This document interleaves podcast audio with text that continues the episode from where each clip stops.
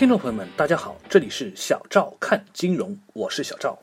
今天呢，要跟大家来聊一个话题。那么，相信有些人会听过这么一句话，叫做“土豪死于信托，中产死于理财，屌丝死于 P2P”。那么，问题来了，对于 P2P 理财，受伤的真的都是屌丝吗？先来说一组数据啊。根据2015年 P2P 投资人问卷调查的报告。有百分之三十八的投资人网贷投资的金额是在一到十万元之间，那么有百分之三十六的投资人的合计投资金额达到了十万到一百万元之间，那么仅百分之二十点六七的投资人的网贷投资是不足万元的。那么如果我们把投资几百几千甚至一万元的定义为屌丝投资者，那么把几万几十万元的定义为土豪。就可以说，P2P 网贷平台投资最多的人群仍然是土豪，所以说事实还是比较明显的，受伤最多的不是屌丝，而是土豪。那么问题来了，为什么是土豪呢？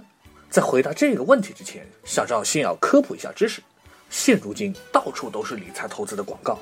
那么关键在于，严格意义上来说啊，很多人投资的这些产品，像债权的、收益的，甚至股权的理财产品，根本就是场外飞镖。那么说明一下，我们把银行等金融机构销售的理财称之为场内，那么与之相对应的，流传于各大互联网 P2P 金融平台的，就称之为场外飞镖。那么先来看看场内飞镖，是指非标准类资产。它一直是银行理财产品主要的投资资产之一。截止至二零一五年底，投资于非标准化债权类资产的资金占到了投资总额的百分之十五点七三。从资产配置的角度来看，银行业的理财资产结构是相对稳定的。场内的非标占比并没有异常的飙升，但是场外非标，也就是互联网平台的理财产品，可就不是那么一回事了。现在的 P2P 平台上的标的物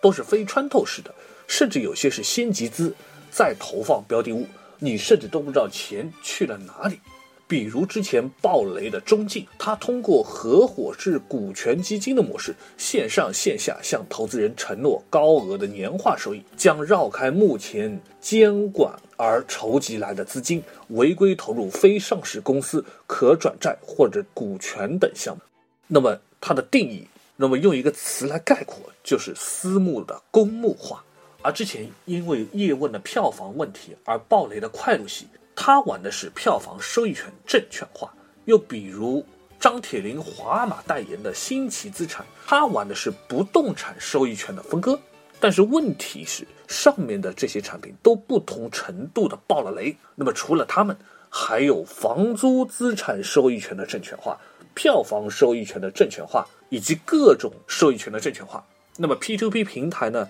代销的一些被分割成若干份额的资管产品也比比皆是。而在这其中，高回报率的虚假宣传、巨大的交易规模以及急剧攀升的风险，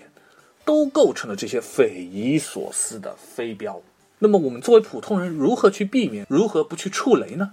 其实。要辨别他们很简单，只要把那些办公室开在市中心高档写字楼里的，拉着你去参观的，你到了之后发现墙上挂的都是他们家老板和政商人士或者社会名流合影的，以及那些理财规划师看着就很稚嫩，像是大专才刚刚毕业的那些人，以及专门去广场拉着大妈大爷去投钱的，找明星站台的，找美女做业务的。以及说的那些母公司财力丰厚要上市，年化收益率达百分之三十的，都是有问题的平台，大家就需要非常的小心，睁大眼睛分辨清楚。那么说到这里，其实关于 P2P 为什么受伤的是土豪居多这个问题就可以有答案了。有一个金融机构做过调查，很多土豪高净值人群，他们往往会问机构：你们高收益而低风险的理财产品到底有哪些？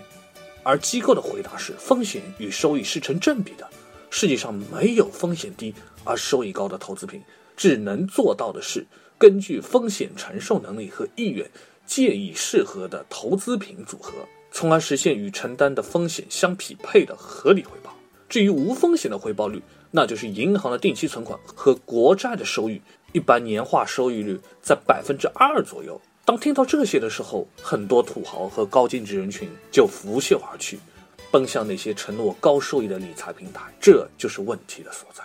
那么小赵在这里要提醒大家的是，其实市面上很少存在这种低风险高收益的理财产品，就算真的有，